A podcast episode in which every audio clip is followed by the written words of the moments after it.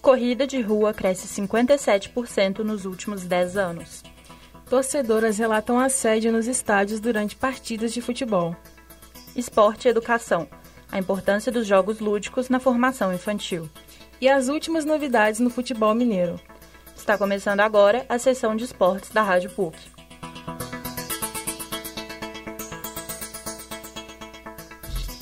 Esportes. Bom dia, ouvintes da Rádio PUC Minas. Vamos começar essa segunda-feira ouvindo o panorama do futebol mineiro. Na tarde do último sábado, Atlético e América estrelaram o segundo clássico entre as equipes na semana. Antes disso, os times já haviam jogado pela fase de grupos da Libertadores e o Atlético havia saído com a vitória. Na partida pelo Brasileirão, o Coelho superou o Galo, vencendo por 2 a 1. Quem acompanhou o jogo viu a lei do ex surtindo efeito mais uma vez. Maidana fez o primeiro gol de pênalti aos 7 do primeiro tempo. Nátio Fernandes fez o Galo chegar ao empate, mas o Coelho levou a vitória com um gol de Cáceres. O time do Turco gera preocupações ao torcedor atleticano e sofreu muitas críticas com o resultado. Já a equipe de Wagner Mancini saiu do jogo respirando de forma mais tranquila, uma vez que vinha sofrendo com derrotas na competição. Ontem, em duelo direto pelas primeiras posições da Série B, o Cruzeiro recebeu o Grêmio no Independência.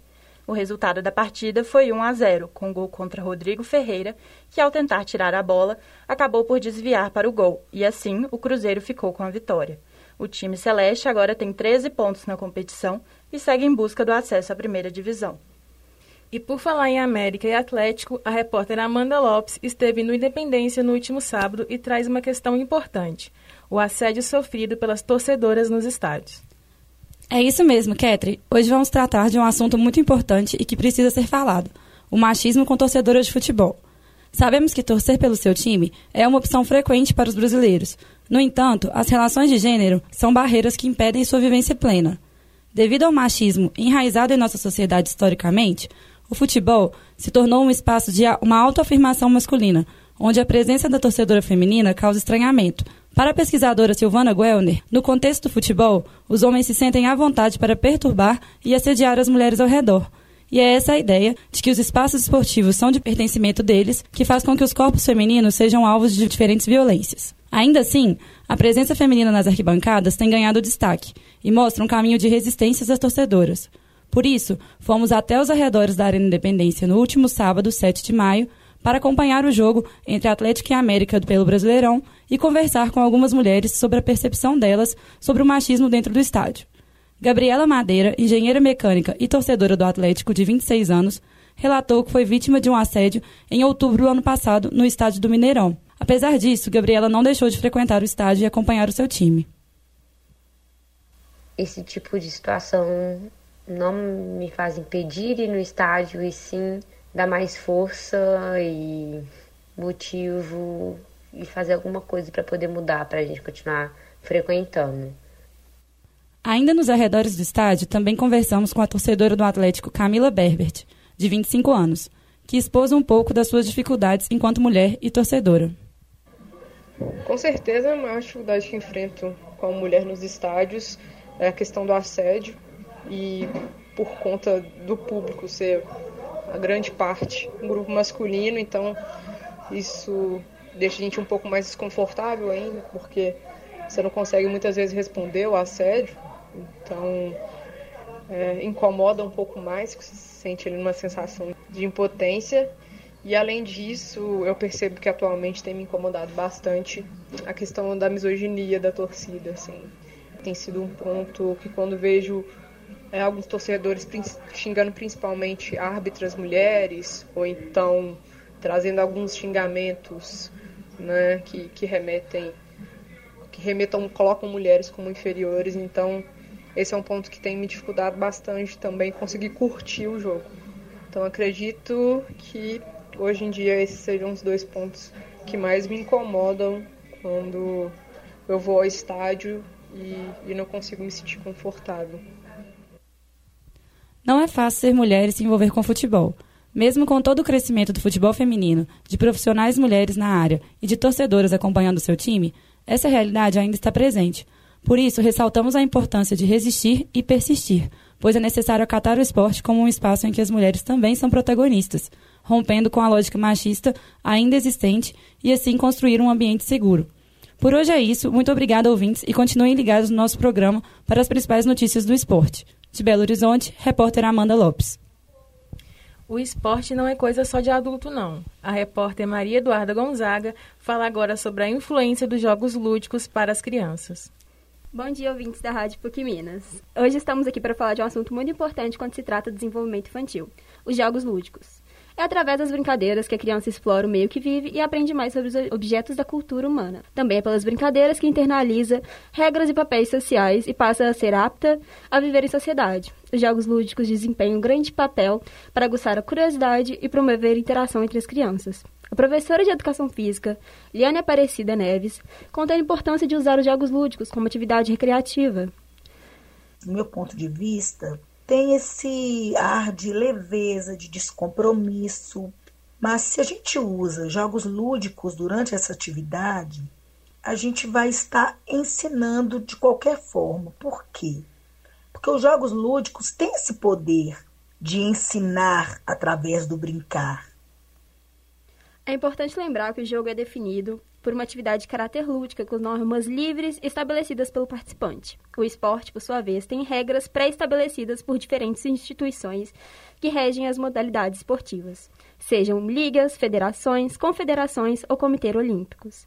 O lúdico, ao ser usado nas aulas de educação física, faz com que a criança utilize seu aparelho sensio-motor, o movimento corporal e o pensamento, incentivando o desenvolvimento de suas habilidades operatórias, ao mesmo tempo que desenvolve a identificação, observação, comparação e análise, síntese e generalização e desenvolve suas possibilidades e autoconfiança. Liane conta ainda como utiliza os jogos em suas aulas. Podemos citar jogos de pintura, pular corda, amarelinha, jogos usando equipamentos diversos, jogos de montar, e também a gente não pode, é, infelizmente, entre aspas, descartar os jogos lúdicos em plataformas, porque faz parte da realidade mundial. Embora eu prefiro usar jogos fora das plataformas. Meu nome é Liane Aparecida da Costa Neves, sou graduada em Educação Física pela Universidade Federal de Minas Gerais e falando em jogos lúdicos e a sua importância para a aprendizagem na educação infantil, não tenho dúvida que esse recurso é um recurso muito importante. Repórter Maria Eduarda Gonzaga. Atualmente, é comum se deparar com os corredores de rua pelas ruas de Belo Horizonte, ao transitar pela cidade, o que não era visto com tanta frequência há alguns anos. O repórter Danilo Valadares fala sobre o crescimento da corrida de rua no Brasil. A corrida de rua é um esporte que vem ganhando muitos adeptos ao longo dos últimos anos. Uma pesquisa feita por Jacob Anderson mostra que houve um crescimento de 57% nos últimos 10 anos. Em levantamento realizado pelo IBGE, 51 milhões de brasileiros praticam esporte e seus benefícios vão além da saúde.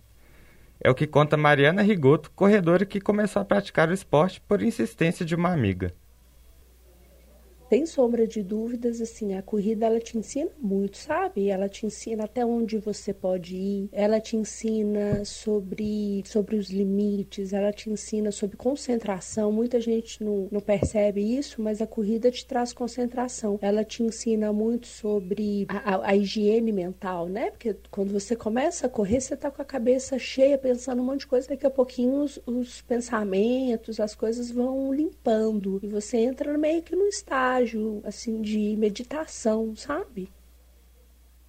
Foi também por meio da corrida que Mariana criou laços, conheceu novas pessoas e pontos da cidade que nunca havia tido a oportunidade de visitar, além de chegar até a trabalhar no esporte.